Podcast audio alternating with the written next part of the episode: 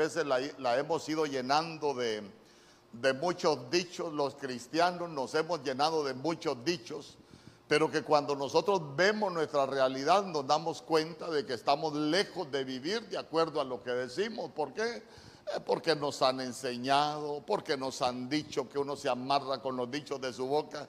Y yo le he dicho uno de, los, de las más famosas que, que, que, claro, que es bonito vivirla. Eh, ¿Cómo está hermano? Bendecido, prosperado y en victoria, pero a veces no estamos bendecidos, a veces no estamos eh, prosperados y a veces no estamos en, victoria.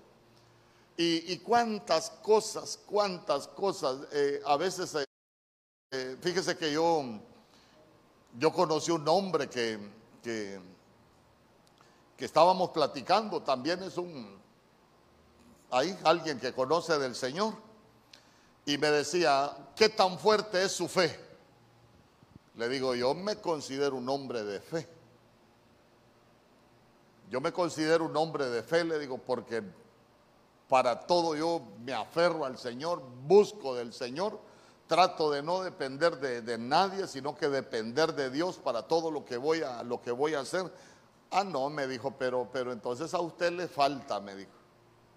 Yo soy un hombre de fe, me dijo y, me, puso un ejemplo, si usted necesita algo, ¿qué hace?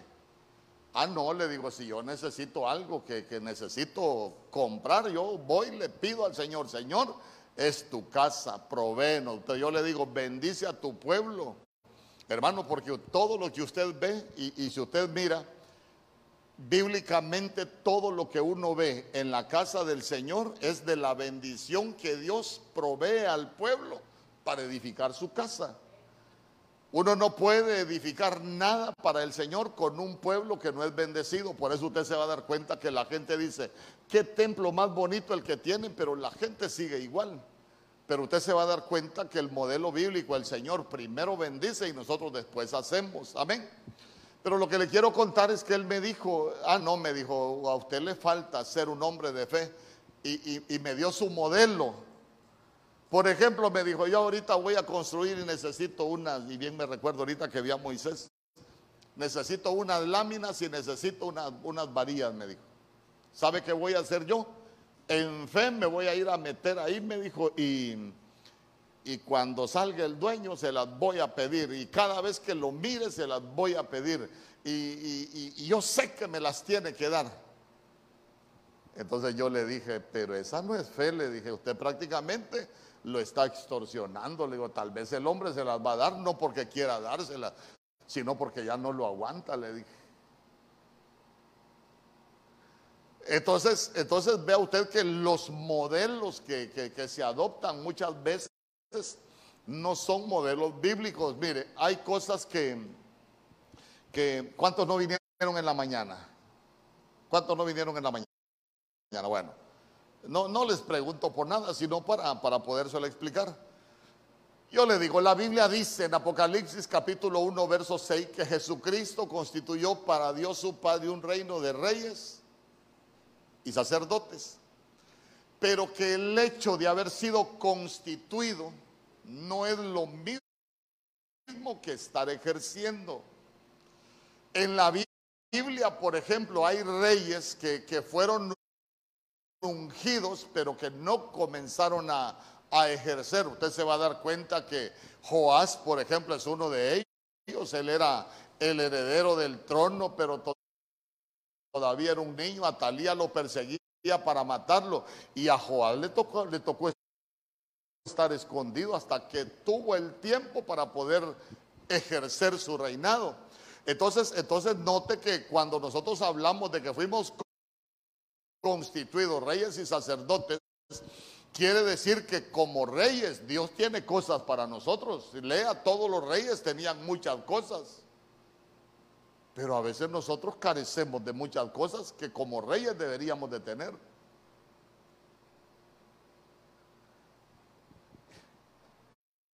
David, por ejemplo, fue constituido rey. Primera de Samuel, capítulo 16, allá por el verso 13. Pero usted se va a dar cuenta que David no comenzó a ejercer como rey, le tocó andar astuyendo al pobre.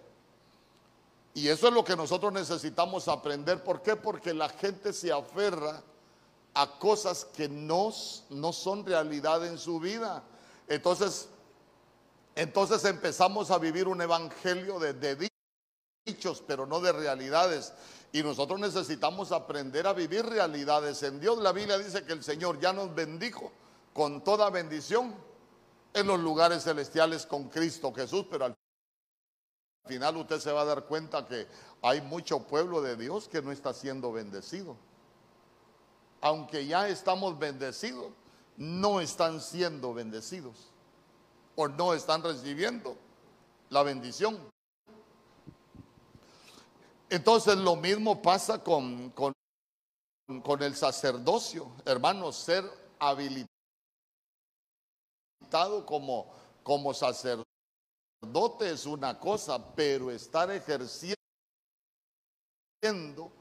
es otra, es otra cosa. Y fíjese que la Biblia, por ejemplo, en el libro, en el libro de, de Éxodo, capítulo 30, yo quiero compartir algunas cosas con usted.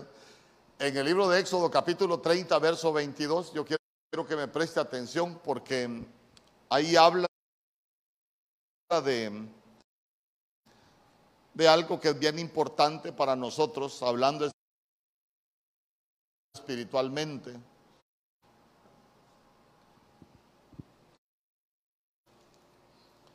Se recuerda lo que le dijo Juan a Gallo, amado, yo deseo que seas prosperado en todo, así como prospera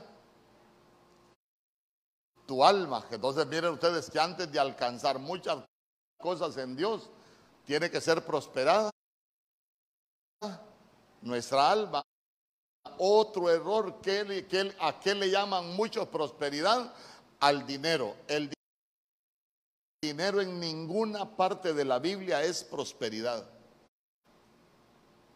Oiga bien, en ninguna parte de la Biblia el dinero es prosperidad. ¿Sabe qué es prosperidad? Por ejemplo, Proverbios 28, 13 dice, el que encubre su pecado no prosperará, pero más el que los confiesa y se aparta alcanzará misericordia. Esa palabra prosperar es seguir avanzando, Hermano, que, cada situación en, en, nosotros va mejorando cada día, va mejorando nuestras finanzas, va mejorando nuestra familia, va mejorando todo, eso es, eso es avanzar, pero a veces no tenemos esa, esa prosperidad.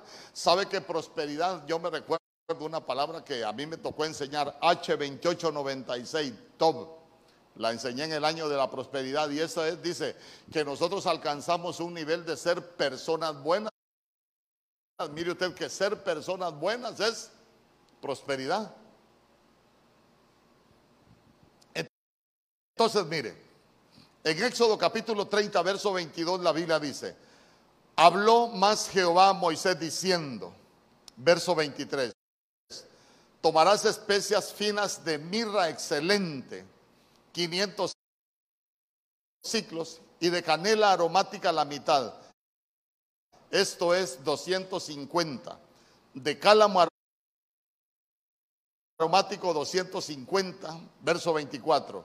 De casia 500 según el ciclo del santuario y de aceite de olivas un hin. Verso 25, y harás de ello el aceite de la santa unción, superior ungüento según el arte del perfumador será el aceite de la unción santa. ¿Por qué, por qué le hablo yo de, del aceite de la santa unción? Porque usted se recuerda, usted se recuerda que los sacerdotes iban a tener una porción especial de parte de Dios. Amén. Y si nosotros fuimos constituidos reyes y sacerdotes, quiere decir que hay una porción especial de parte de Dios para nosotros. Amén. Por ejemplo, la Biblia dice, el sacerdote comerán de lo mejor de la tierra. Y si nosotros fuimos constituidos reyes y sacerdotes, quiere decir que va a llegar un momento en que nosotros debemos de tener una vida de plenitud, de, de provisión y de lo que Dios tiene para nosotros. ¿Por qué? Porque comer no solo es, es comida, sino que hay cosas que sirven de alimento para el alma. Hay cosas que sirven de alimento para, para el espíritu. Pero ya se dio cuenta que dice que el sacerdote comerá de lo mejor de la tierra. Pero veámoslo en lo natural. A, veces hay mucho pueblo de Dios que no tiene ni para comer. Y yo le pregunto, ¿estamos ejerciendo o solo estamos constituidos? Y no le estoy diciendo que no vamos a pasar pruebas, no le estoy diciendo que no vamos a, tener necesidad, hermano. Las pruebas van a venir a nuestra vida si son necesarias. ¿Cuántos dicen amén? Sí, es que es que yo le he dicho, eh, el Señor es mi pastor, Jehová es mi pastor, nada me faltará. Pero ¿qué piensa la gente cuando dice Jehová es mi pastor, nada me faltará? Que la gente va a tener dinero, que va a tener provisión, que va a tener de todo. Ah, pero si nada nos va a faltar, tampoco nos va a faltar el fuego de la prueba. Si nada nos va a faltar, tampoco nos va a faltar el día malo. ¿Por qué? Porque si usted sigue leyendo, aunque ande en valle de sombra y de muerte, ah, quiere decir que tampoco va a, va a faltar el día de sombra y de muerte. Pero ¿cuál es la diferencia? Nosotros sabemos que el Señor ha prometido estar con nosotros todos los días hasta el fin, independientemente de la situación que estemos viviendo viendo, nosotros sabemos que el Señor está con nosotros. Dice amén conmigo. Esa es la diferencia. Pero que nada nos va a faltar, nada nos va a faltar, pero a veces lo enfocamos solo en lo material, solo en lo que nos conviene.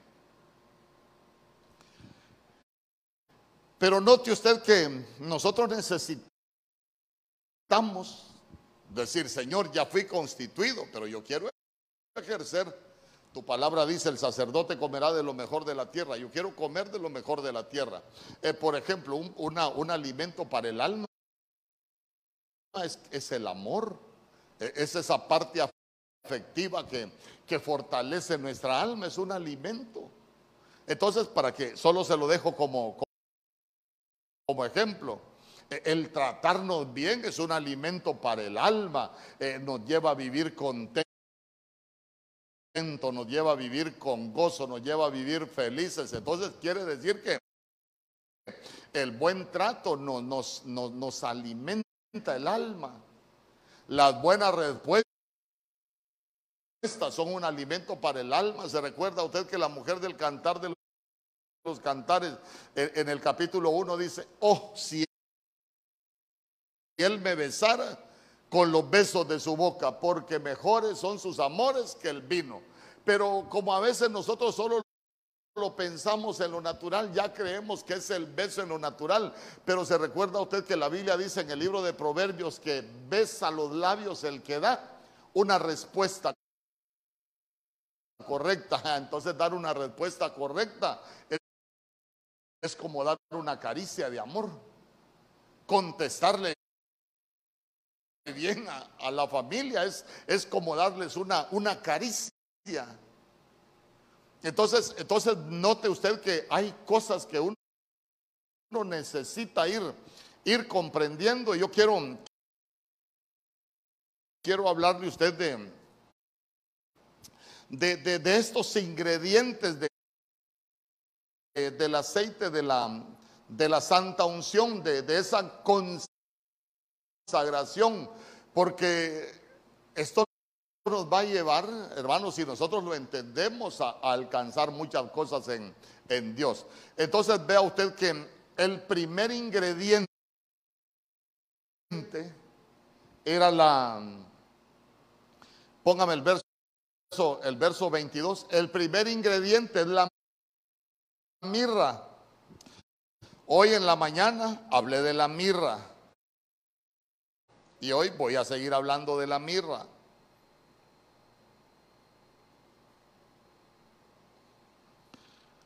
Porque vea usted que ese aceite de la santa unción dice que era para apartar. Día conmigo para apartar. Cuando ya nosotros tenemos ese aceite de la santa unción sobre nosotros, quiere decir que nosotros ya estamos en otro nivel. Somos apartados para el Señor. Somos consagrados para el Señor. Estamos dedicados al Señor. Nos hemos entregado al Señor. Somos del Señor. Y dependemos del Señor. Y quien tiene cuidado de nosotros es el Señor. Entonces, cuando nosotros hablamos de mirra, yo le explicaba que mirra, si usted la busca en el diccionario, se va a dar cuenta que mirra significa mirra. Una goma que, que es de resina, que es aromática. Entonces, entonces eh, es difícil. Entonces nos vamos a, a, lo que podemos aprender de la mirra. Entonces mire, cuando nosotros vemos la mirra, la mirra habla de, de arrepentimiento.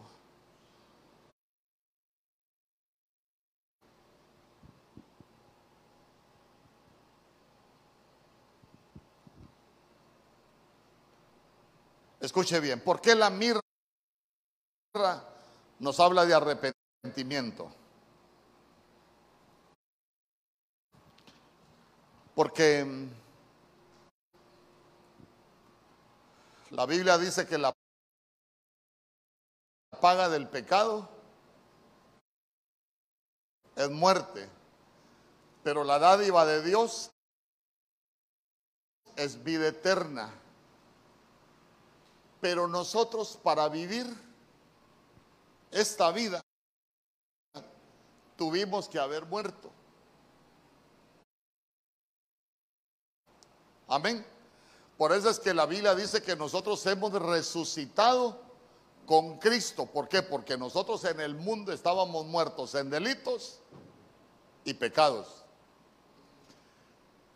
Entonces, ¿por qué le digo yo que la, mirra habla de, de, arrepentimiento? ¿Por qué? Porque arrepentimiento se recuerda a usted que dice, dad frutos dignos de arrepentimiento.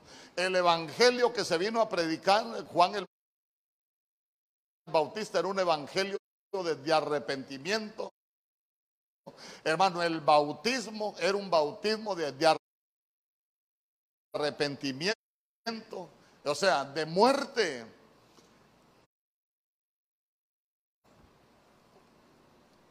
Entonces, los cristianos, cuando empezamos a, ser ungidos con ese aceite de la santa unción, con ese perfume, con ese ingrediente de la mirra, lo primero, escuche bien, que debe de haber en cada uno de nosotros es arrepentimiento. Y ese arrepentimiento es metanoia, cambiar nuestra manera de pensar. ¿Por qué? Porque la Biblia dice que es necesario que cambie nuestra manera de pensar para que así mismo cambie nuestra manera de vivir. ¿Por qué? Porque nosotros somos resultado de lo que pensamos. Así como piensa el hombre, así es el tal. Somos resultado de lo que pensamos. Entonces, entonces, mire usted que, que cuando, cuando nosotros hablamos de, esa palabra, de esa palabra arrepentimiento, también significa pensar diferente. Y, y, y no solo pensar diferente, sino que reconciliar reconsiderar es cuando nosotros analizamos de qué manera estamos haciendo las cosas y uno dice, no, de hablar La verdad que hay cosas que, que yo necesito cambiar. Uno dice, yo estoy ofendiendo a mi esposa con lo que le digo, estoy maltratando a mis hijos con, con lo que hago. Entonces, eso es arrepentimiento, que uno reconsidera lo que está haciendo mal para cambiarlo.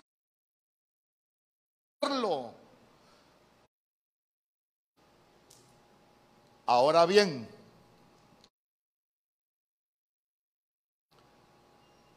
pero ¿por qué la Biblia habla de arrepentimiento? Porque mire, la Biblia dice que de modo que si alguno está en Cristo, nueva criatura es. Pero para ser nueva criatura debía haberse muerto lo viejo. Ahora bien, ¿a dónde viene que la mirra para nosotros significa arrepentimiento? Porque la mirra se utilizaba para envolver muertos.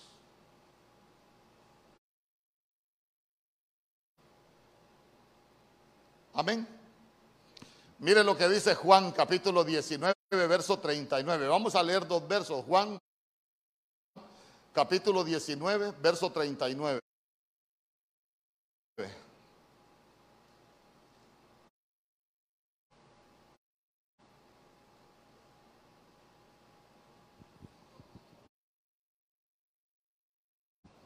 Mire, mire lo que dice.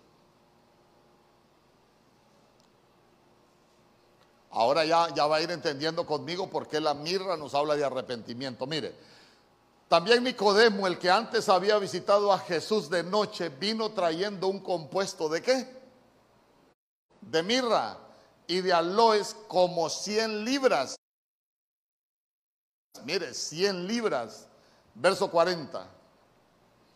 Tomaron pues el cuerpo de Jesús y lo envolvieron en lienzos con especias aromáticas según es costumbre sepultar entre los judíos. Ay, entonces aquí va el detalle.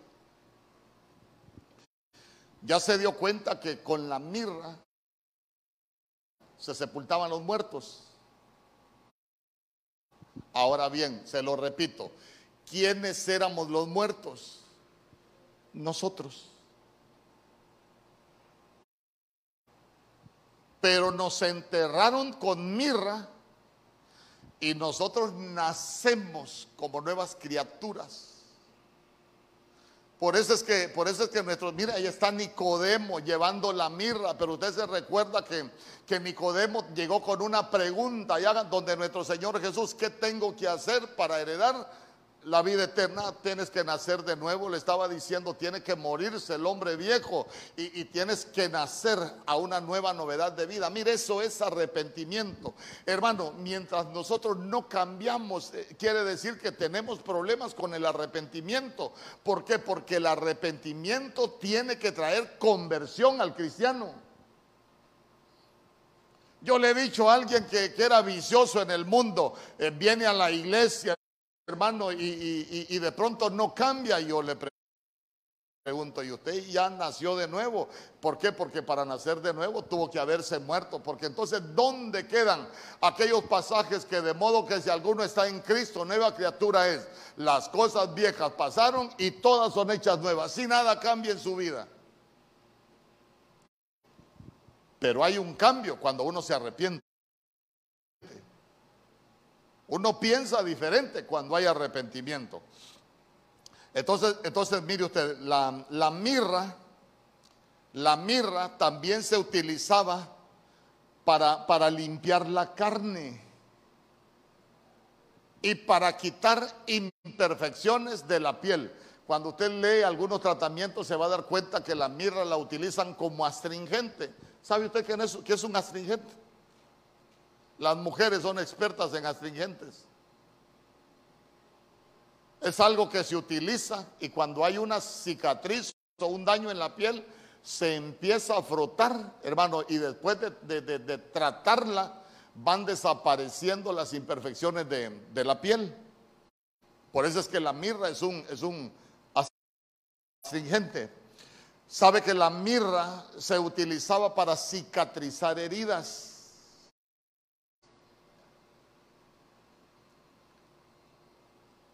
Muy usado en la higiene bucal. Escuche bien.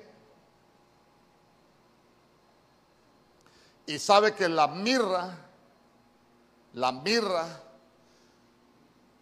también nos enseña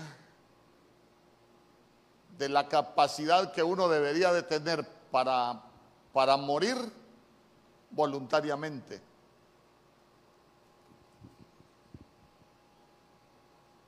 Y ya tome nota de esto último que le dije, la capacidad que uno tiene de morir voluntariamente. ¿Usted se recuerda cuando nuestro Señor Jesús estaba en la cruz, qué le dieron de beber? ¿Ah? Sí, pero esa palabra vinagre es mirra en el original. Le dieron vino mezclado con mirra, porque la mirra es amarga. Y ya se va a dar cuenta todo lo que dice la Biblia. Entonces, entonces mire, si hay algo que nosotros necesitamos aprender es que sin arrepentimiento no hay perdón de pecados. ¿Por qué? Porque lo digo yo, no, no, no, porque la Biblia dice, pero Dios habiendo pasado por alto los tiempos de ignorancia, ahora manda. Ese es un mandato, no es por favor, no es si queremos. Hechos capítulo 17, verso 30. Ahora manda a todos los hombres en todo lugar que se arrepientan. Hechos capítulo 17, verso 30 es un mandato de parte de Dios. Ahí quiero, quiero, tal vez me lo ponen, ese, ese es el último que le voy a poner de lo que prediqué en la mañana. Mire lo que dice. Pero Dios habiendo pasado por alto los tiempos de esta ignorancia, diga conmigo, Dios pasa por alto lo que hicimos en ignorancia. Pero ya se dio cuenta que después dice, ahora manda a todos los hombres en todo lugar que se arrepientan. Ah, entonces el arrepentimiento para nosotros no es, no es que, ay, si yo quiero, para nosotros es un mandamiento. ¿Por qué? Hermanos, sin arrepentimiento no hay perdón de pecados. Por eso es que la Biblia dice, arrepentíos y convertíos para que sean borrados vuestros pecados. Quiere decir que hay hasta mecanismos bíblicos para, para borrar los pecados. Y yo le decía, cuando hay dureza en el corazón, hermano, cuando la gente no se limpia, la Biblia dice que algunos están atesorando ira para el día de la ira.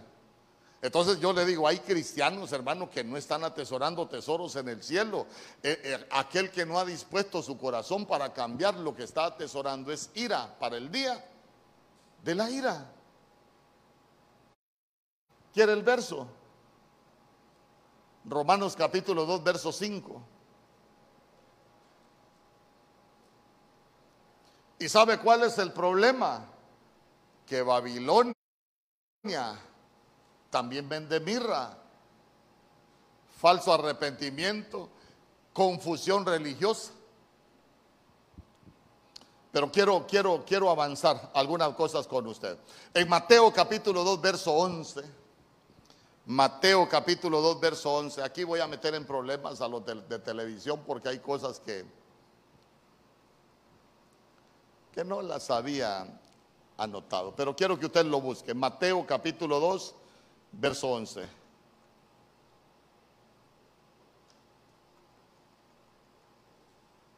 Trajo Biblia, ¿no? No crea todo lo que yo digo, usted verifíquelo en la Biblia.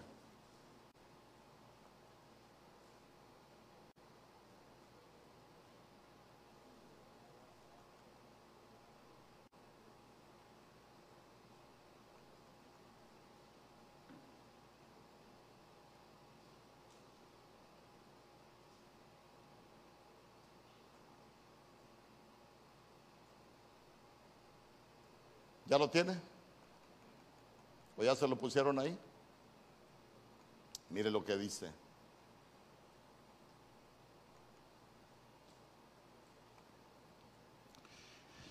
Y al entrar en la casa vinieron al niño con su madre María y postrándose lo adoraron.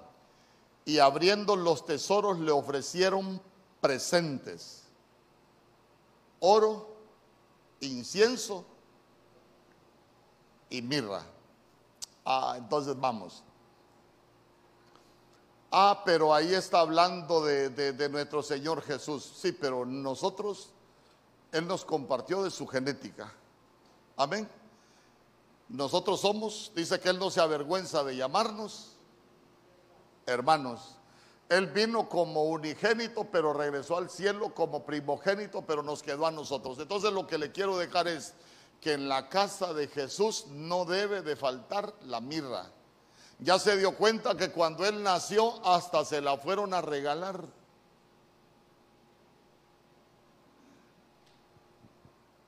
Y ahí vamos a estudiar muchas cosas, muchas cosas de, la mirra. Entonces, entonces mire usted. Nuestro Jesús, el Rey de Reyes, dice amén conmigo. Y ya se dio cuenta que a él de los primeros regalos que le dieron fue la mirra cuando él nació. Entonces, si nosotros lo podemos ver espiritualmente, el día que nosotros nacimos, también nos dieron oro, porque ¿qué es el oro? Oro es santidad, oro es divinidad, oro es pureza. Y nuestro Señor Jesús dijo, sed santo porque vuestro Padre Celestial es santo. Es una santidad posicional que a nosotros nos dieron. Pero, pero, pero, ¿qué es el incienso? El incienso aparte de las oraciones, porque dice que el incienso son las oraciones justas de, de los santos, pero el incienso también es perfume. Es perfume. Entonces, cuando nosotros hablamos del perfume, estamos hablando de santidad. ¿Por qué? Porque el perfume lo que hace es que, valga la redundancia, perfuma nuestra carne y dejamos de oler a carne. ¿Por qué? Porque la carne atrae mosca. Vaya, imagínese usted, a quién se le ha arruinado algo y lo ha puesto en la, ahí en el lavatrastes y de pronto usted ve que en la ventana cómo se le llena de moscas, hermano. ¿Verdad que sí? Porque lo sucio atrae mosca. Por eso dice la Biblia en el libro de Eclesiastés que, que las moscas muertas echan a perder el perfume del perfumista. ¿Por qué? Porque la mosca es pecado. ¿Por qué? Porque el padre de las moscas es Belcebú, que es el diablo.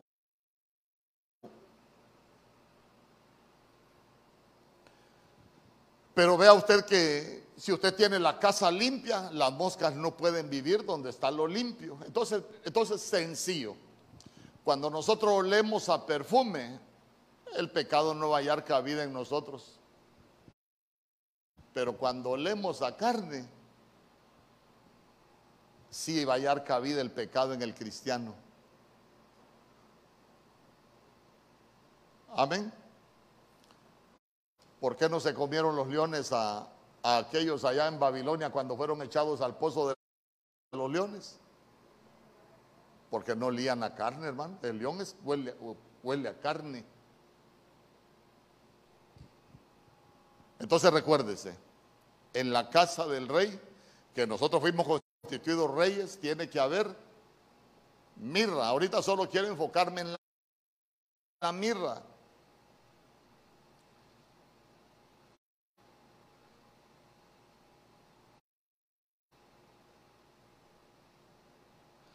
En el libro de Esther, capítulo 2, verso 12, usted sabe que Esther llegó a ser reina. Usted sabe que Esther, hermano, era, era, venía de la cautividad, estaba ya viviendo en, en los muros, era huérfana. Pero, pero mire que Esther, nosotros también entendemos que es figura de la iglesia. Todas las mujeres de la Biblia nos hablan de la iglesia, de muchas cosas por las cuales la iglesia va, va a pasar. Entonces, mire, dice Esther capítulo 2, verso 12. Y cuando llegaba el tiempo de cada una de las doncellas para venir al rey Azuero, después de haber estado 12 meses conforme a la ley acerca de las mujeres, pues así se cumplía el tiempo de sus atavías, de sus atavíos, esto es, seis meses con óleo de mirra y después seis meses con perfumes aromáticos y afeites de mujeres. Ah, entonces mire usted, el primer tratamiento al cual se tiene que someter la iglesia es al tratamiento de la mirra. Qué tremendo hubiese sido, o, digo yo, qué enseñanza tendría que primero hablarse de, de, perfume y después hablarse de mirra. Pero mire usted que en la Biblia el orden de los factores altera el producto. Y aquí el primer tratamiento que al que fue sometido Esther fue al tratamiento de mirra. Ahora, como usted ya aprendió conmigo, ¿Por, qué primero la sometieron al tratamiento de mirra? ¿Qué estaban trabajando en ella? Cambiarle sus pensamientos. Venía de la cautividad. Quitarle su orfandad, era huérfana. Y a veces uno así viene a la iglesia. Quitarle aquellos pensamientos de que no puedo. Cuando nosotros en el Señor sí podemos. ¿Sabe qué? Le estaban quitando primero las imperfecciones de la carne. ¿Cuáles son las imperfecciones de la carne? El pecado, las obras de la carne. ¿Se recuerdan Gálatas capítulo 5 del verso 17 en adelante? Ahí habla de las obras de la carne. 18 son, bueno, las que se enumeran ahí. Entonces lo que el Señor primero comienza a tratar en nosotros son las imperfecciones de la carne. ¿Alguno de ustedes ha tenido problemas con lo que dice, con lo que habla, por ejemplo? A veces uno es grosero con lo que habla y necesita que, se la limpien la boca con mirra. Y como uno nota que le están limpiando la boca con, con mirra, cuando uno antes era malcriado y ahora empieza a hablar de manera diferente. Cuando usted antes para dirigirse a sus hijos, usted les gritaba y les decía cosas hirientes, pero ahora le dice, mire hijo, venga, ya le habla de manera diferente. ¿Sabe cuando uno se está dando cuenta que lo está, ya, ya entró al tratamiento de la mirra? Cuando antes teníamos un, carácter que hasta nos tenían miedo. ¿Por qué? Porque el carácter es carne. El mal carácter es carne, eh, eh, hermano, y, de pronto nos empiezan a tratar con mirra y como empiezan a, a moldear nuestro carácter.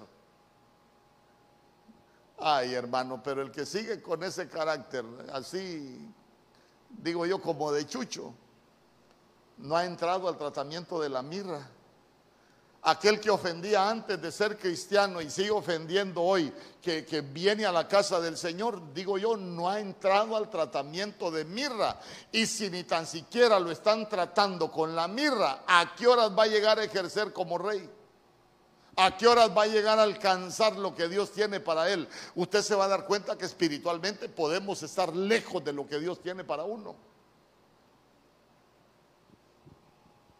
¿Sabe que ¿cuántos meses estuvo Esther con la mirra?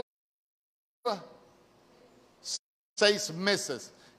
Cuando nosotros aprendemos de los números, seis es número de imperfección. Seis es número de imperfección. ¿Por qué seis es número de imperfección? Porque el hombre fue creado el sexto día y los hombres somos imperfectos por el pecado. Y no solo eso, ¿se recuerda usted quién también fue creado el sexto día? La serpiente. El sexto día fue creada la serpiente. Entonces, entonces mire, entonces vamos a ver qué, qué le estaban quitando a Esther las imperfecciones para llegar a ser reina.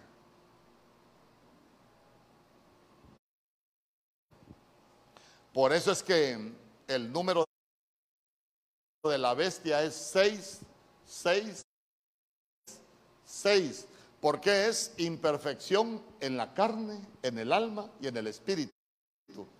Es la plenitud de la, la, de la imperfección. el número de la, de la bestia.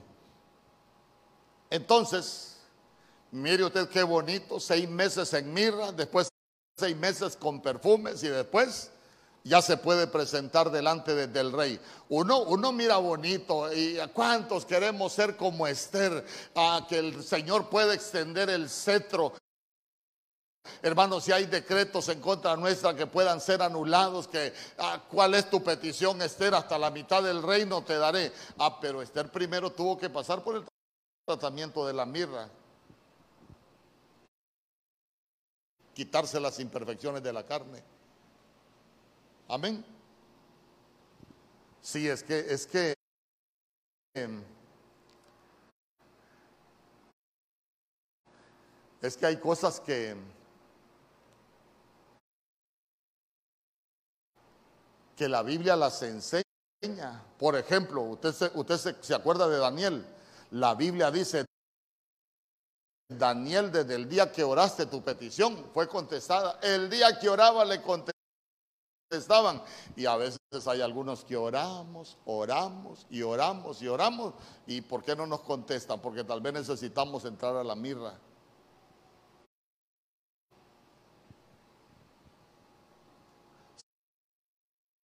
Sabe que, bueno, se lo voy a leer. Usted me dirá. Libro de los Salmos, capítulo 45, verso 8.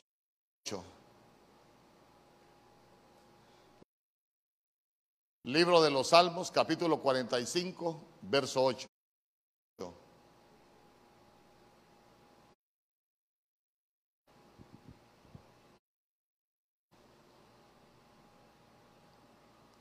Ahí, ahí está.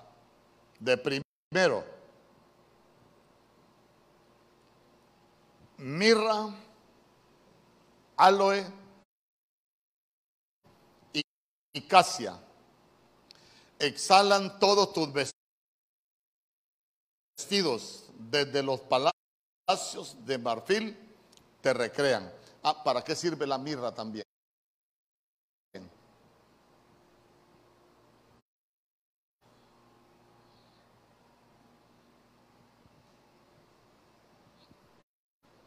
¿Para qué sirve la mirra? ¿Mm? ¿Para? ¿Escuchó? ¿Para qué sirve la mirra? Está clarito. Para perfumar los vestidos. Usted, ha, visto que a veces la ropa cuando se descuida puede oler a, a rincón, que dice uno. Imagínese, a ver, a ver, el pródigo alimentando cerdos, a qué le olían los vestidos. A cerdo. Y hablar de alimentar cerdos, el cerdo por tener la pezuña hendida, espiritualmente son, es, es tener una contaminación espiritual. Entonces imagínense que apacentar cerdos es apacentar espíritus inmundos, contaminaciones espirituales que uno tiene. Entonces yo le pregunto, si estamos apacentando cerdos, ¿a qué nos huelen los vestidos? A cerdo, a pecado. Hasta un corito hay de eso. ¿Se recuerda usted que hay un, hay un, grupo que cantaba corito? Dice que, que, que, tu ropa huele a leña de otro hogar. Hay ropas que huelen a adulterio. Hay ropas que huelen a pecado, huelen a vicio. Eh, hermano, gracias a Dios aquí no vienen. Pero, pero usted, usted se acerca a gente que huele a cigarro. ¿Ha olido usted gente que huele a cigarro? Hay otra gente que usted se le acerca y la ropa huele al alcohol, así al vivo guaro, como dice uno pero ya se dio cuenta que la mirra, hablando de ese tratamiento, en primer lugar es arrepentimiento, pero note usted que ese arrepentimiento también es limpieza y esa limpieza nos va a llevar a que nuestras vestiduras también estén limpias. El rey, el rey no atiende a nadie que no tenga las vestiduras limpias. Hermano, es que los cristianos a veces vivimos engañados.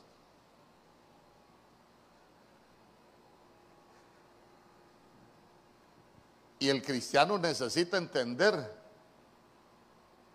que, que el rey hay que tener las vestiduras limpias. A ver, a ver, yo sé que usted lo ha leído. Usted se recuerda que en la Biblia el rey le preguntó a alguien, ¿por qué no te viniste conmigo? ¿A quién le preguntó el rey, ¿por qué no te viniste conmigo? ¿Ah? A Mefiboset. Y a ver, ¿qué le contestó Mefiboset? ¿Por qué no se había ido con el rey? ¿Ah? ¿Perdón? Cuando el rey le dijo a Mefiboset, ¿y por qué? Está hablando del arrebatamiento, está hablando de, irnos con el rey. Cuando el rey le preguntó, a ver, ¿y por qué no te veniste conmigo? ¿Qué le dijo? Ah, es que no he limpiado mi, barba, no he, no he, lavado mis vestidos, ni me, ni me he limpiado los pies, no había cambiado su caminar y los vestidos los tenía sucios. Por eso no se fue con el rey. A ver, ¿y Esther por qué se casó con el rey? Porque primero se metió al tratamiento de mirra para quitarse las imperfecciones. Mire hermano, si nosotros queremos vivir una vida buena aquí en la tierra, nosotros tenemos que entrar a ese tratamiento. En primer lugar, arrepentirnos. ¿Por qué? Porque así como piensa el hombre, así es el tal. Y, y metanoia es cambiar la manera de pensar porque es necesario que cambie nuestra manera de pensar para que asimismo cambie nuestra manera de vivir. Hay cosas que Dios tiene para nosotros del reino aquí en la tierra, hermano, pero que no las vamos a alcanzar de cualquier manera.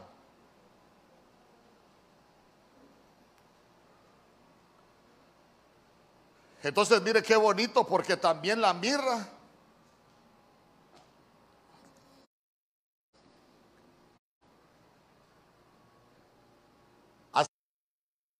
oler los vestidos. ¿Por qué? Porque si nosotros andamos limpios por dentro, ya nos limpiaron con mirra,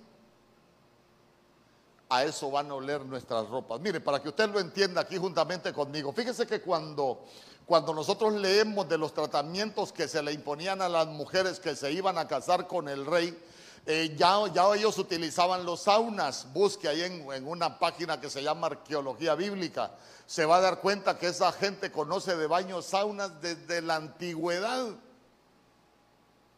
Y eran unos baños saunas donde tenían una, una, unas tablas de madera, abajo había piedras, las piedras las calentaban. Hermano, y sobre las piedras no echaban agua, porque ahora los saunas lo que echan es vapor de agua.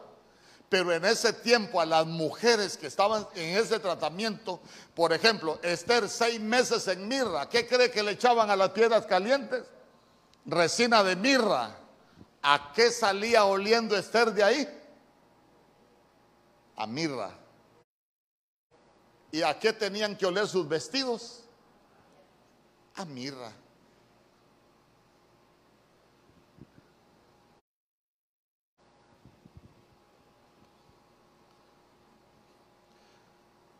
Mire, Proverbios capítulo 7, verso 17.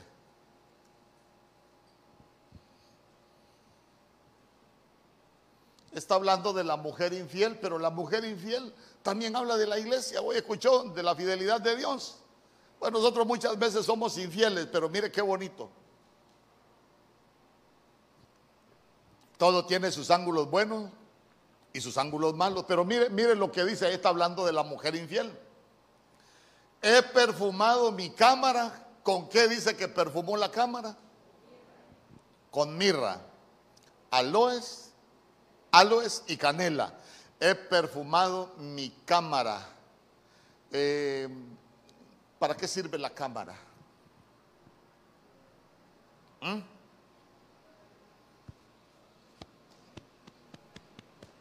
¿Para qué sirve la cámara?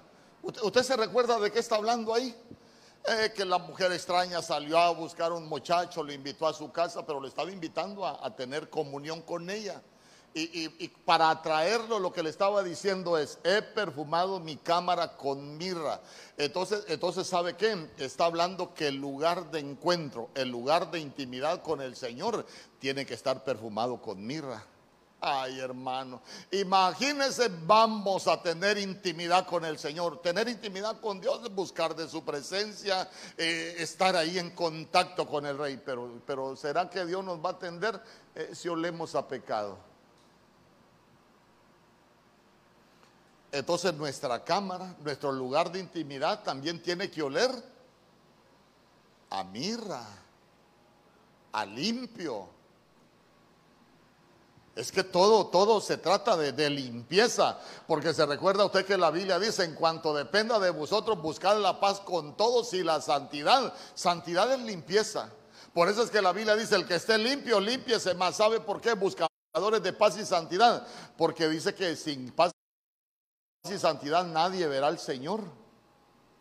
Ay, nosotros queremos ver su gloria aquí en la tierra. Dice, amén conmigo. Nosotros queremos vivir bien con lo que Dios tiene para nosotros aquí en la tierra. Pero mire usted que, que no solo es para los vestidos, también es para la cámara. Cantares capítulo 5, verso 13. Se recuerda que le dije que la mirra se utilizaba para limpiar la boca, para desinfectar la boca, ya se dio cuenta, se desinfectan los vestidos, se desinfectan la cámara, el lugar de comunión y también la boca.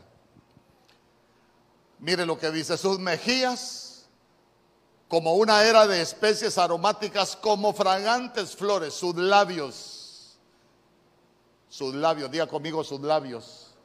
¿Cómo eran sus labios? Como lirios que destilan Ay, ay, hermano, ¿qué destilan sus labios? Mirra fragante.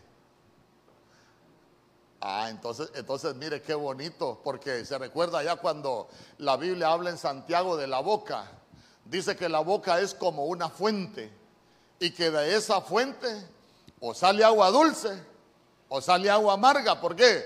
Porque de esa fuente no puede salir bendición y maldición. O sale bendición o sale maldición. O huele a, mirra o huele a lodo.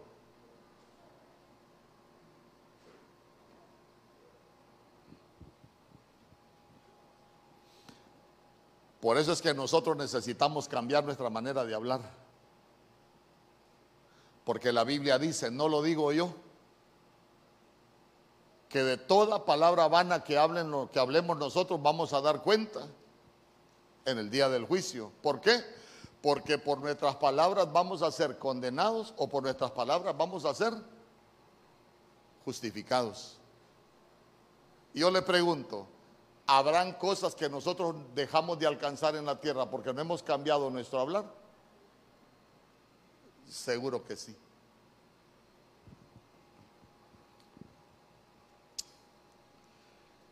Marcos capítulo 15, verso 23, la Reina Valera 1960.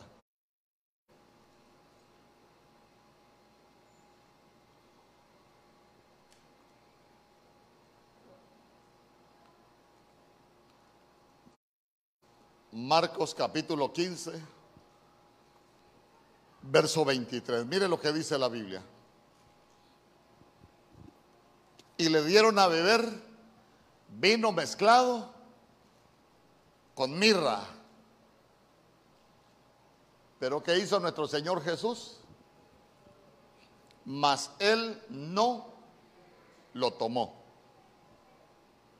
Recuérdese, yo le dije que la mirra, como habla de arrepentimiento, y el arrepentimiento es la capacidad que uno tiene para morir voluntariamente. ¿Por qué? Porque en el arrepentimiento a uno no lo obligan, uno mismo se dispone a morir. Por ejemplo, le voy a poner un ejemplo.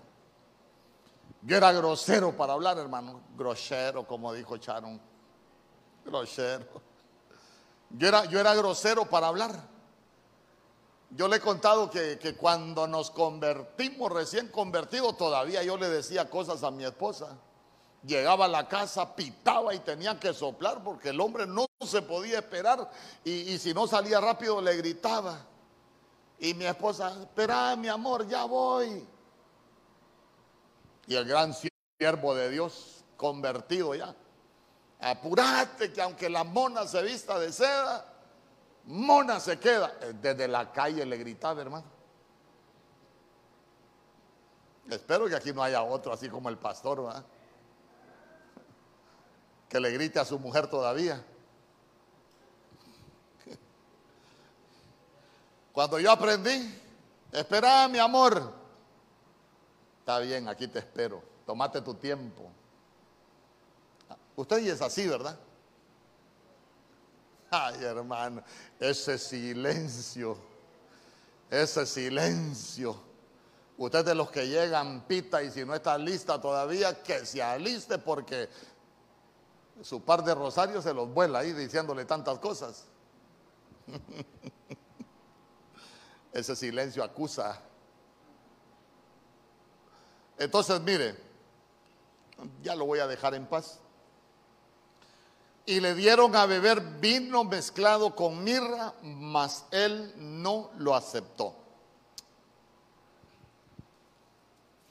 En el 2015 yo me recuerdo que, enseñé algo que yo le puse, las siete batallas de Jesús en la cruz, porque fue, fueron siete palabras, uno dice siete palabras, pero fueron siete frases las que expresó nuestro Señor Jesús en la cruz.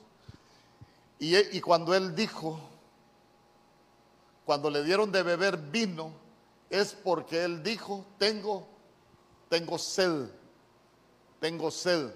Entonces a él lo que le dieron a beber fue vino mezclado con mirra. Guárdese eso. Cuando él dijo tengo sed, es la, quinta batalla espiritual que él peleó en la, en la cruz. Porque ya, ya fueron siete, siete es la plenitud de Dios, siete, hermanos, fueron las batallas que él peleó para, para, para pagar nuestro rescate, el precio de nuestra libertad. Él peleó todo tipo de batallas ahí de acuerdo a lo que enseña la profecía y de acuerdo a lo que enseña todo lo que aconteció en la cruz. Algún día ahí se lo voy a volver a, enseñar si usted no lo sabe. Entonces, entonces, ¿por qué él no tomó el vino mezclado con mirra? ¿Por qué no se lo tomó? ¿Ah? Aquí se lo voy a enseñar porque no sé si usted lo ha logrado entender.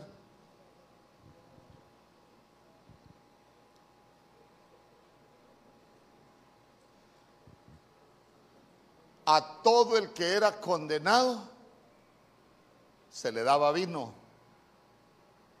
Todo el que era condenado a muerte lo embriagaban. Mire, acompáñeme a Proverbios capítulo 31, verso 4. Yo le voy a leer la Biblia de las Américas, verso 4 y 5. Proverbios capítulo 31, verso 4 y 5.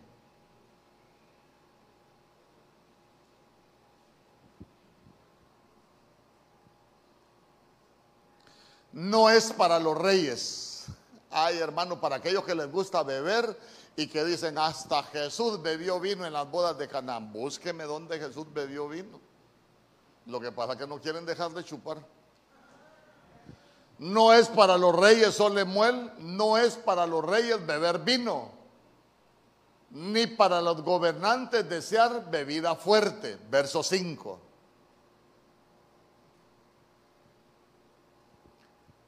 No sea que beban y olviden lo que se ha decretado. Y la verdad que el bolo se hace unas cosas que después no se acuerda, hermano. Algunos sí, pero es que son bandidos. No sea que beban y olviden lo que se ha decretado y perviertan los derechos de todos los afligidos. Guárdese, ahí déjeme ese verso, no me lo, no me lo vaya a quitar. Eh, ahí eran los consejos que le estaban dando a Lemuel. Y Lemuel es uno de los nombres de, de Salomón. Usted sabe que Salomón eh, tiene varios nombres en la Biblia, uno de ellos Salomón, Jedidías, Lemuel, pero Lemuel lo que significa es que pertenece a Dios. Entonces note que, le repito, al, al, que era condenado a muerte se le daba vino y le daban vino, hermano, para aliviar el dolor, para aliviar el sufrimiento. ¿Por qué? Porque ellos eran azotados, eran golpeados. Entonces lo que hacían era que los emborrachaban para que no sintieran dolor o por lo menos para que sintieran menos. Entonces, entonces imagínense qué, qué hermoso, porque nuestro Señor Jesús no quiso tomarse el vino mezclado con mirra.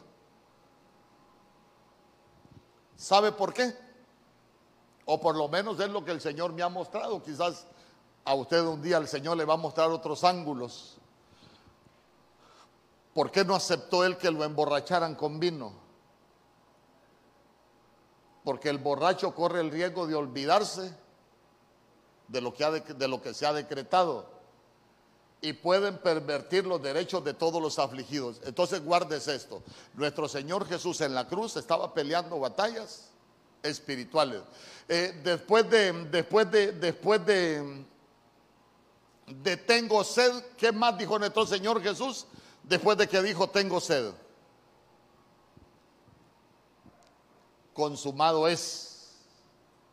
Y después Padre, en tus manos encomiendo mi espíritu. Y ahí es donde muere. Présteme atención a lo que le voy a enseñar. En el mundo espiritual se escribe con palabras, con la boca. A ver, allá en el mundo cuando quieren un regalo le enseñan a los niños que le mande una carta a Santa Claus. Pero cuando nosotros queremos que el Señor nos conteste una petición, oramos, ¿sí o no?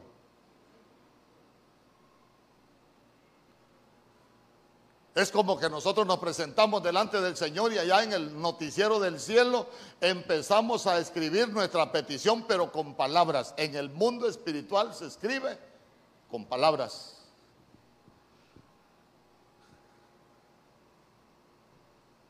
Y vea usted que al condenado a muerte le daban vino, pero a, pero a Salomón, a Salomón le dice, y era una profecía, porque mire, usted, usted necesita entender conmigo que la Biblia dice en el libro de Romanos capítulo 10, verso 4, la meta a la que todo el Tanaj, todo el Antiguo Testamento apunta es al Mesías. Todo lo que aconteció, dice la Biblia, que quedó escrito como ejemplo para nosotros. Entonces, todo lo que quedó escrito, al final usted se va a dar cuenta que quien lo vino a cumplir fue nuestro Señor Jesús. Y él estando en la cruz, ah, tengo sed, le dan vino mezclado con mirra, pero él no se la quiso tomar porque vea usted, al condenado a muerte lo emborrachaban, pero él, a él, él no podía emborracharse. ¿Por qué? Porque hay decretos que estaba a punto de firmar a favor suyo y a favor mío. Cuando él dijo, consumado es, llevó las maldiciones. Amén. La Biblia dice que, que, él anuló en esa cruz, él anuló toda acta de decretos que nos eran contrarios. Pero imagínense usted borracho, si lo hubieran emborrachado, ni cuenta se hubiera dado la hora de su muerte. Me explico.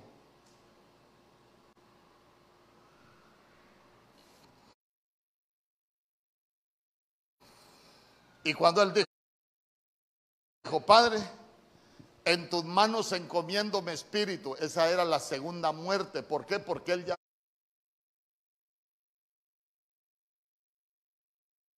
había dicho, mi alma está triste hasta la muerte. La muerte del alma es la primera, es la muerte natural que nosotros experimentamos. Pero él tuvo que experimentar la muerte del espíritu. ¿Por qué? Porque la muerte del espíritu bíblicamente es la muerte segunda.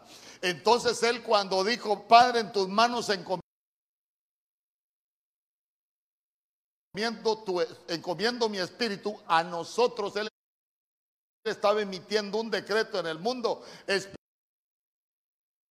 espiritual que todos los que hemos creído en Cristo Jesús nos estaba librando de la muerte segunda. Ya nos estaba librando del infierno.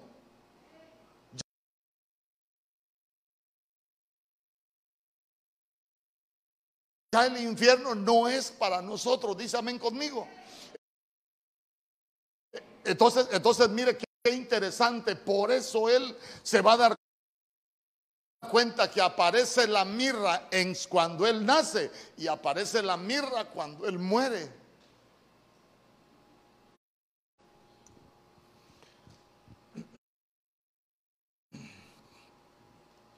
En Proverbios capítulo 31, verso 6, solo para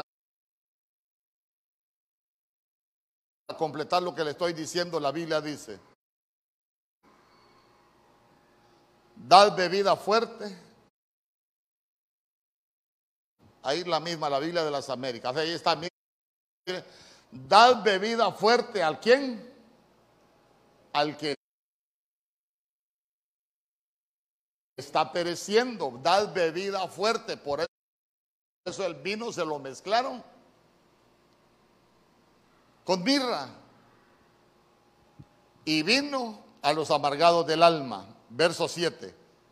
Que beba y se olvide de su pobreza y no recuerde más su aflicción. Entonces mire usted que todo lo que aconteció se estaban cumpliendo hasta las profecías que estaban en Proverbio. Yo creo que usted nunca se había dado cuenta que habían profecías de nuestro Señor Jesús en el libro de Proverbios, pero ahí están.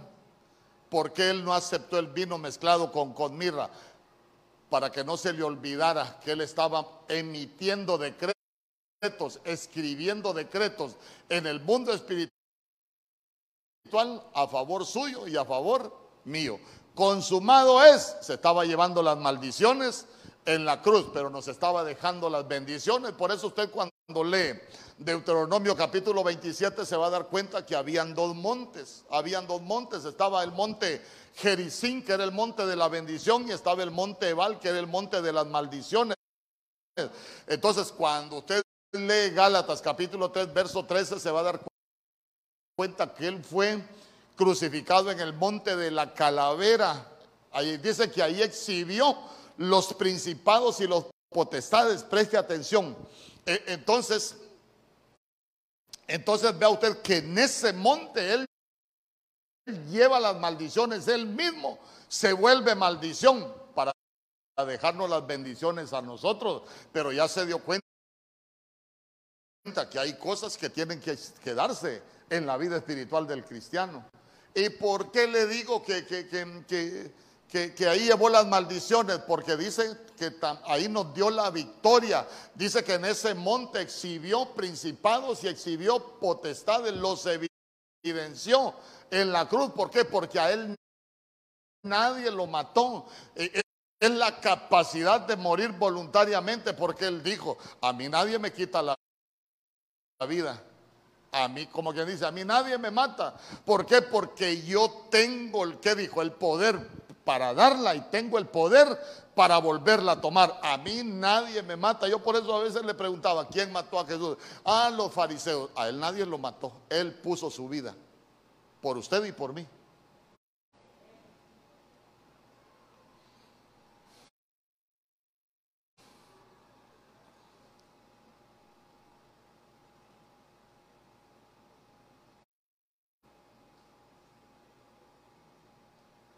En el libro de los Salmos, capítulo 69, verso 21. Yo le voy a leer, no creo que lo tengan este.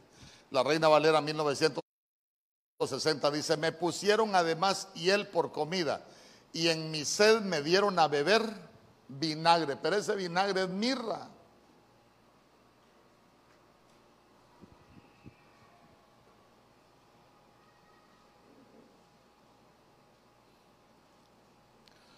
Entonces, mire qué hermosa la administración de la mirra. Yo, yo hoy quiero ministrar esa, esa unción de la mirra, la administración de la mirra en su vida. ¿Por qué? Porque es consagración, pero ya se dio cuenta que, ya se dio cuenta que, que la mirra nos permite alcanzar muchas cosas en Dios. Comenzamos con el arrepentimiento, pero mirra es limpieza. Es limpieza del lugar de comunión, es limpieza de los vestidos, es limpieza de la boca. Y quiero cerrar con esto porque hoy hemos venido a sentarnos a la mesa del Señor. Que la vida de nuestro Señor Jesús comienza con mirra y termina con mirra. En el principio se la llevan como regalo, pero en el final Él rechaza la mirra. ¿Por qué? Porque en esa cruz estaba escribiendo decretos en el mundo espiritual. Las siete palabras de Jesús en la cruz son siete decretos en favor de la iglesia. Consumado es, se llevó las maldiciones. Consumado es, nos dio la victoria. Consumado es, nos dio la libertad. Consumado es, él ocupó nuestro lugar. Yo quiero que los hermanos que me van a ayudar a repartir los elementos, si pueden pasar.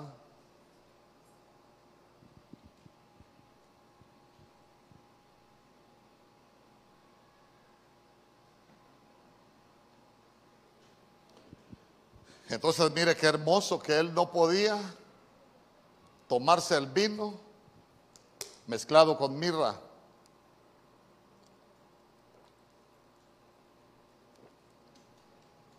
Era una bebida que se daba a los condenados a muerte. En el nombre poderoso de Jesús. En el nombre poderoso de Jesús.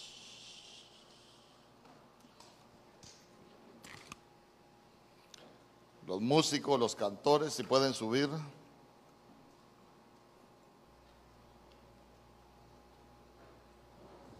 Ahí tome los elementos.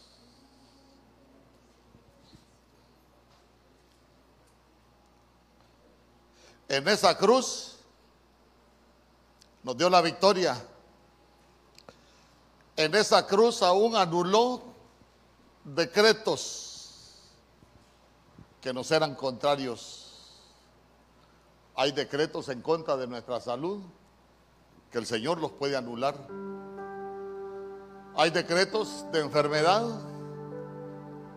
No sé si usted necesita que algún decreto sea anulado. Él ahí nos dio la victoria. Él no se tomó el vino mezclado con mirra para que no olvidara los decretos que estaba escribiendo en el mundo espiritual a favor suyo y a favor mío. Por eso es que la Biblia dice que somos más que vencedores. Somos más que vencedores por su victoria en la cruz.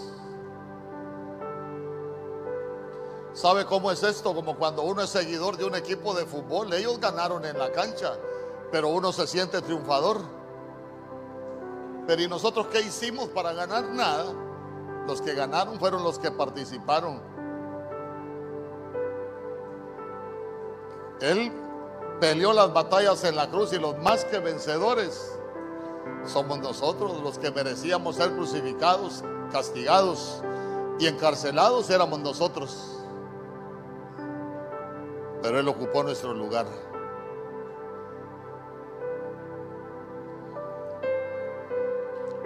En el nombre poderoso de Jesús.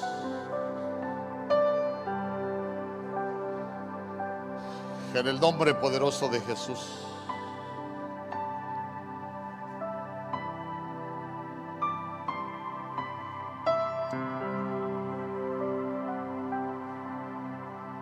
se dio cuenta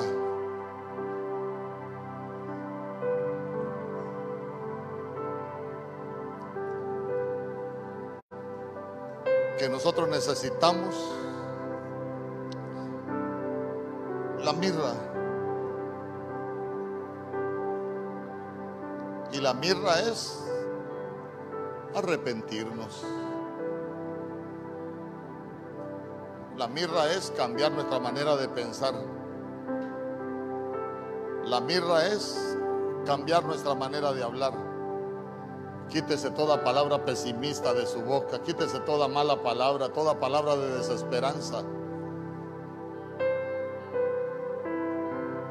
toda palabra vana, toda palabra corrompida, toda palabra dañosa.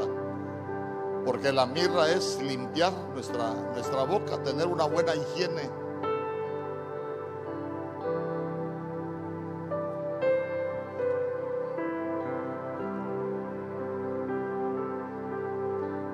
Es tener ese perfume que pueda atraer al rey y que nosotros podamos atraer al rey.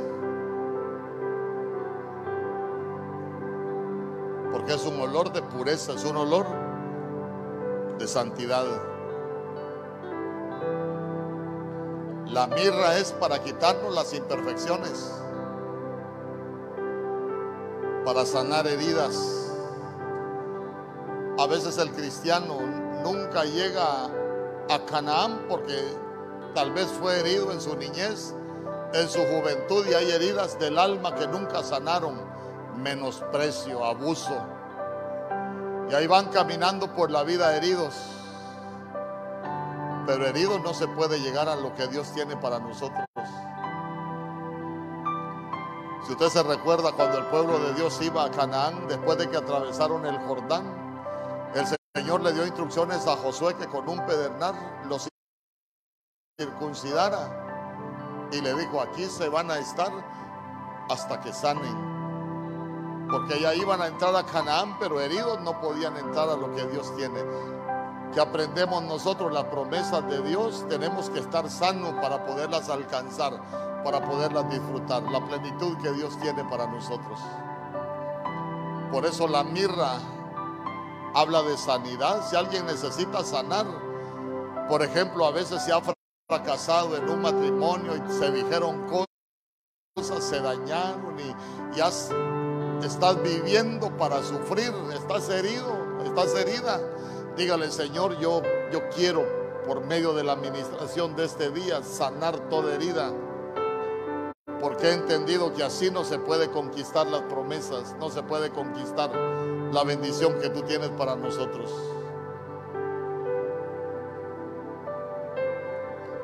Pero la mirra también nos habla de limpieza.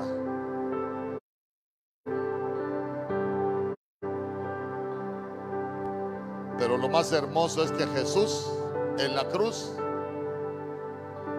rechazó la mirra. Porque era una bebida que se le daba a los condenados a muerte. Y mire, mire qué hermoso consejo el que le da a su madre. No es de los reyes el vino. ¿Por qué? Porque se puede olvidar el rey de los decretos. Pero el rey no aceptó la mirra para no olvidarse de los decretos que estaba peleando a tu favor y a mi favor en la cruz del Calvario. Ahí se llevó toda maldición. Sabe que a veces hay muchos hijos de Dios que los maldijeron en su casa. Y a veces la gente cree que para que alguien sea maldito hay que decirle, sos maldito. No, no, no, no. No, no, no necesariamente hay que decirle a alguien que es maldito. Por ejemplo, muchas veces a muchos les han dicho, ah, pero mira, te va a ir mal en tu vida. Esa es una maldición. Ah, nunca vas a hacer, nunca vas a alcanzar lo que querés. Esa es una maldición. Pero hoy entienda algo. Él rechazó la mirra, la administración de la mirra, para que no se olvidaran los decretos, porque ahí anuló toda acta de decretos que nos eran contrarios. Nosotros, él fue herido por nosotros, toda herida. Él fue herido en la cruz. Las maldiciones las llevó en la cruz. Los principados, las potestades los exhibió en la cruz. Por sus llagas fuimos nosotros curados.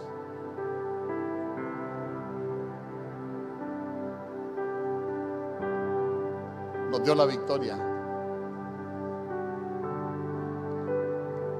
Y hoy venimos a hacer memoria de ese sacrificio. en esa cruz.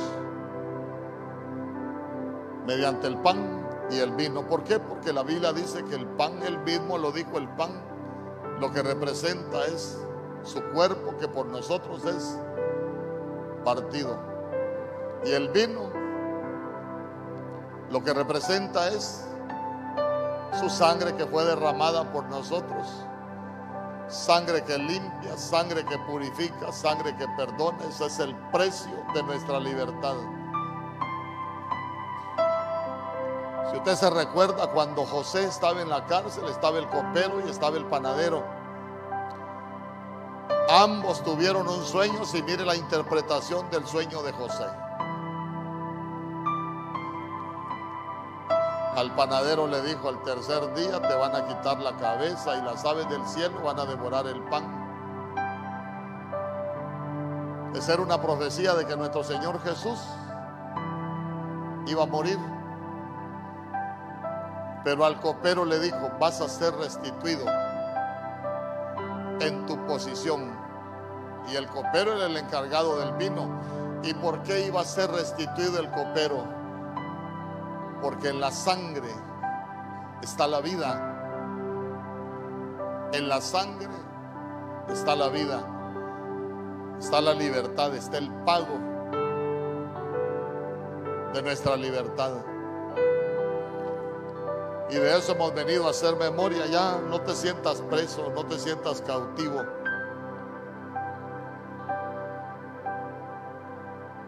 Hoy venimos a, sentarnos a la mesa con un trozo de pan y una copa de vino. Yo le he dicho, son cosas de la tierra, pero nosotros lo podemos volver espiritual. Y necesitamos a, a combinar, como dijo el apóstol Pablo, pensamientos espirituales con palabras espirituales, porque nosotros lo volvemos espiritual por medio de la fe. Y al que cree, todo le es posible.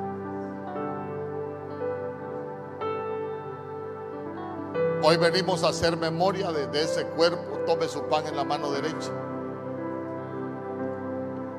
Ese cuerpo que que fue molido, que fue herido. Porque Él ocupó nuestro lugar. Lo que merecíamos el castigo éramos nosotros.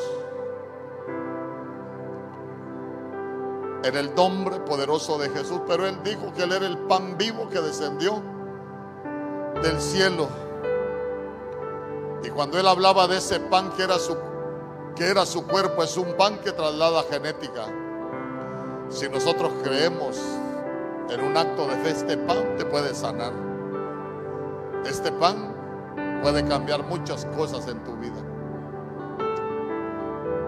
Puede comer del pan.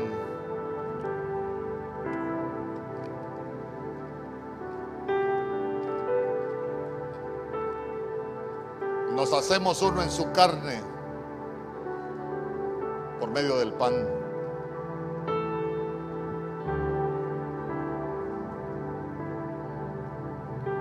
Nombre poderoso de Jesús.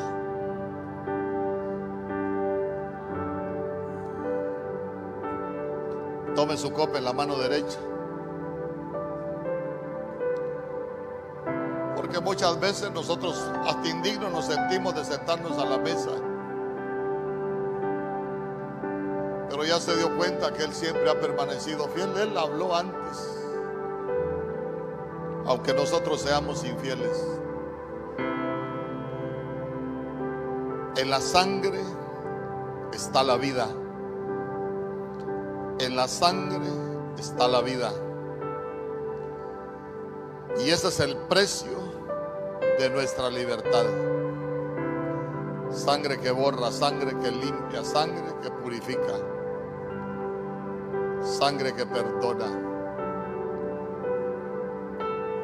Esa sangre derramada en esa cruz fue el sello de nuestra libertad. Hoy venimos haciendo memoria de esa sangre que tú derramaste en la cruz y hemos entendido que fue el precio que tú pagaste por nuestra libertad. Por eso te damos gracias. Ya no somos cautivos del miedo, no somos cautivos de la enfermedad, no somos cautivos del temor. Y nos hemos vuelto esclavos tuyos por amor. Puede beber de la copa.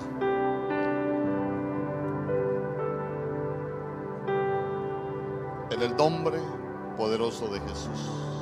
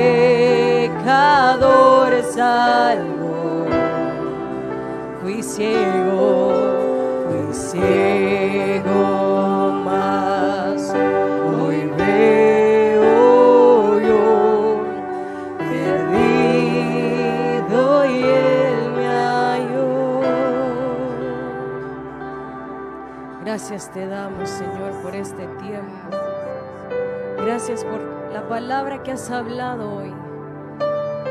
Hoy nosotros nos hemos limpiado con mirra. Hoy nos arrepentimos de todo aquello malo que hemos cometido, Señor Jesús, y que no ha sido de tu agrado. Te rogamos que tú cambies en nosotros nuestra manera de pensar que sea cambiada en nosotros nuestra manera de actuar. Que nuestra manera de actuar pueda volverse diferente que nosotros andemos cada día en la luz, que nosotros ya no busquemos más el pecado, sino que nosotros aprendamos a buscarte cada día más a ti, Señor, en el nombre de Jesús. Te rogamos que guardes nuestras vidas, que guardes la vida de nuestras familias, Señor, que tú nos puedas guardar siempre con bien, que nos puedas siempre guardar en paz, Señor Jesús, que nos hagas invisibles ante todo hombre de violencia y ante todo hombre de maldad. Guarda la vida de cada niño, de cada mujer, de cada hombre, Señor Jesús, de esta congregación, desde el más pequeño hasta el más grande. Que tú guardes su salud, que tú guardes sus vidas, que hagas invisibles sus casas de todo aquello que se quiera levantar en contra de ellos, Señor, en el nombre poderoso de Jesús. Te rogamos que tú nos guardes siempre en salud, que aunque vengan plagas, que aunque vengan enfermedades, nosotros permanezcamos sanos siempre, Señor, en el nombre de Jesús. Que aunque venga escasez en el mundo, que nosotros siempre tengamos aún hasta para compartir con otros, Señor, en el nombre de Jesús. Gracias te damos por este tiempo. Amén, Señor, y amén. El Señor le guarde, que el Señor le bendiga, que le lleve en paz y con bendición esperamos el día martes a las seis.